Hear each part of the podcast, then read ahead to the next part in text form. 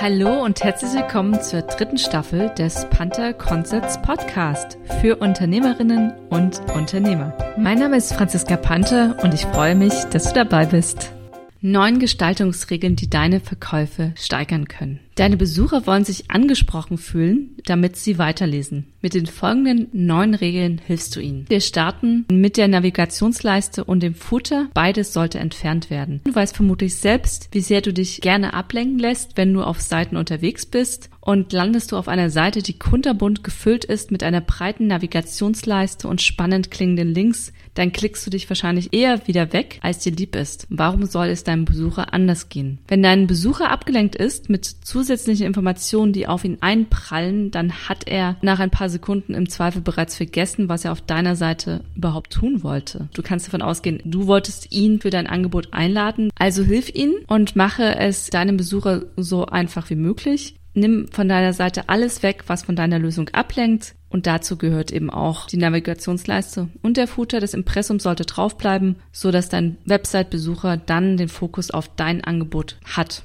Die zweite Regel bzw. Idee ist, nutze Bilder. Das ist mein Lieblingsthema in dem Kontext. Der Mensch denkt in Bildern und dass Bilder eher in Erinnerung bleiben als Text. Das stellte schon Pivio mit dem Bildüberlegenheitseffekt in 1971 erstmalig fest. Passenden Bildern lockerst du nicht nur deine Seite auf, sondern unterstreichst deine Botschaften. Und das ist ganz wichtig, dass es nicht nur irgendwelche Bilder sind, sondern dass die Bilder auch in direkten Zusammenhang mit dem stehen, was du aussagen möchtest. Dann hast du diesen doppelten Wirkungseffekt und der sollte sich dann positiv auswirken.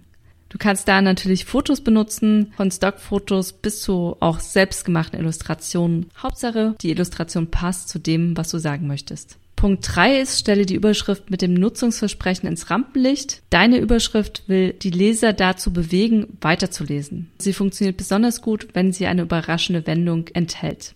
Nächster Punkt ist, nutze Rezensionen bzw. Testimonials, um zu zeigen, wie sich dein Angebot bei bisherigen Kunden bewährt hat. Denn Kundenstimmen zeigen, was deine Lösung kann, statt dass du nur aufzählst, welche bemerkenswerten Eigenschaften dein Angebot hat. Ich habe kürzlich auch gelesen, dass potenzielle Kunden zunehmend auf Online-Bewertungen statt auf kommerzielle Werbung oder Expertenmeinungen vertrauen, um herauszufinden, was sie bei ihrer Kaufentscheidung erwartet. Positiv und natürlich aber auch negativ. Ganz wichtiger Punkt ist der Punkt 5. Deine Seite sollte responsive sein. Und mittlerweile ist sie sicherlich auch bekannt, greift ein Großteil der Leser über andere Versionen Version als den klassischen PC auf deine Seite zu. Deshalb sollte sich deine Seite auch automatisch an das Gerät des Nutzers anpassen. Bei den über 50 Prozent mobilen Zugriffen ist es dann eben auch nötig, dass deine Seite mobil auch läuft. Die Fahrwahl deiner Call-to-Action-Buttons wirkt sich entscheidend auf deine Verkaufszahlen aus. Das ist ein nächster Punkt. Du solltest dir tatsächlich Gedanken machen bei der Wahl der Farben auf deiner Seite allgemein, aber wenn es dann darum geht, den Call to Action, also den Aufruf zur Handlung einzuleiten und darauf hinzuleiten, dass die Farbe des Call to Action Buttons neben einem aktivierenden Text einen starken Kontrast hat. Punkt 7 ist, dass du die Übergänge von Element zu Element auf deiner Verkaufsseite bewusst gestaltest, so dass der Leser durch die Seite geführt wird. Das gilt vor allem bei einer langen Verkaufsseite, wo du die Möglichkeit hast, ganz anders auf den Leser einzugehen und natürlich auch diese Übergänge viel weicher und bewusster zu gestalten,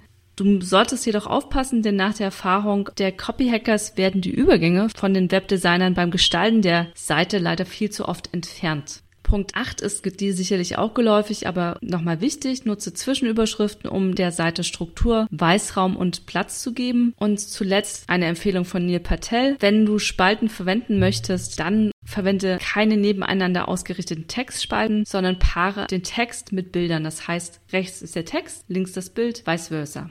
Ja, das waren jetzt die neuen Gestaltungstipps. Und was immer ganz wichtig ist und dennoch oft vergessen wird, ist das Testen und das Optimieren. Und das ist tatsächlich das A und O, um noch bessere Verkaufszahlen zu erzielen. Und die Grundlage fürs Testen bildet oft der A-B-Test. Und mit A-B, auch genannt Split-Tests, vergleichst du zwei Versionen der gleichen Seite mit dem Ziel herauszufinden, welche von beiden erfolgreicher läuft. Wenn du regelmäßig Newsletter schreibst, dann kennst du vielleicht den Test von deinen Newsletter-Überschriften. Denn das ist in den meisten Tools ganz einfach zu bedienen. Du definierst dann zwei Überschriften, von denen jeweils 50 Prozent an einen Teil deiner Abonnenten Kunden versendet wird. Und die Überschrift, mit der die E-Mail öfter geklickt wurde, gewinnt und die wird dann an den restlichen Verteiler gesendet. Also ein einfacher Test, mit dem du dir viel Arbeit und auch Enttäuschung sparst denn die Ergebnisse sind oft überraschend. Ja, für deine Verkaufsseite kannst du diese Varianten dann testen, zum Beispiel beim Nutzungsversprechen im Header deiner Seite und andere beliebte Tests beinhalten die Performance deiner Call-to-Action-Buttons,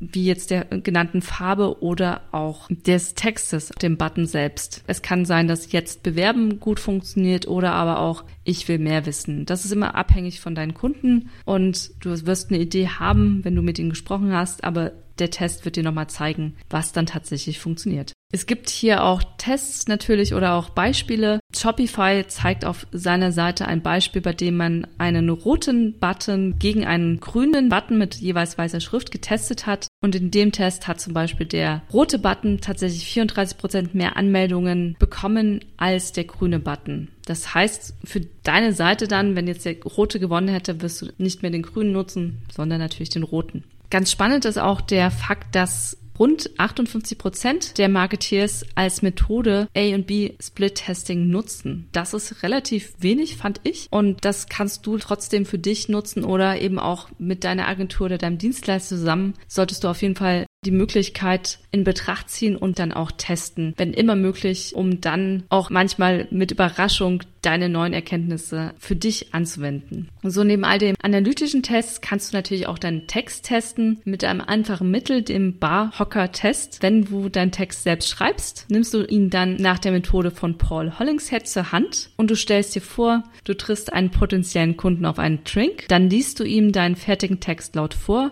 und fragst dich, würde ich das wirklich so sagen, wenn ich mit dieser Person auf einem Barhocker sitzen und ein Bier trinken würde? Und wenn die Antwort Nein lautet, dann solltest du deinen Text wieder überarbeiten. Bis du dann irgendwann sagen kannst, ja genau, wenn ich auf meinem Barhocker sitze und an der Bar lehne, dann würde ich genau den Text meinem Kunden näher bringen. Dann passt es. Und als Anmerkung zum Schluss noch, eine gute Verkaufsseite sorgt nicht automatisch für Verkäufe. Vor allem dann, wenn die Besucher fehlen. Damit eine Verkaufsseite konvertiert, brauchst du Besucher auf deiner Seite. Da kannst du Werbung nutzen oder auch organische Maßnahmen wie zum Beispiel Content Marketing, damit deine Zielgruppe zu dir findet. Ganz spannend ist auch, Werbung ist dann am spannendsten, wenn du bereits weißt, welche deiner Verkaufsseiten gut konvertiert und neue Kunden zu dir bringt. Ja, das war's für heute. Ich freue mich, dass du dabei warst.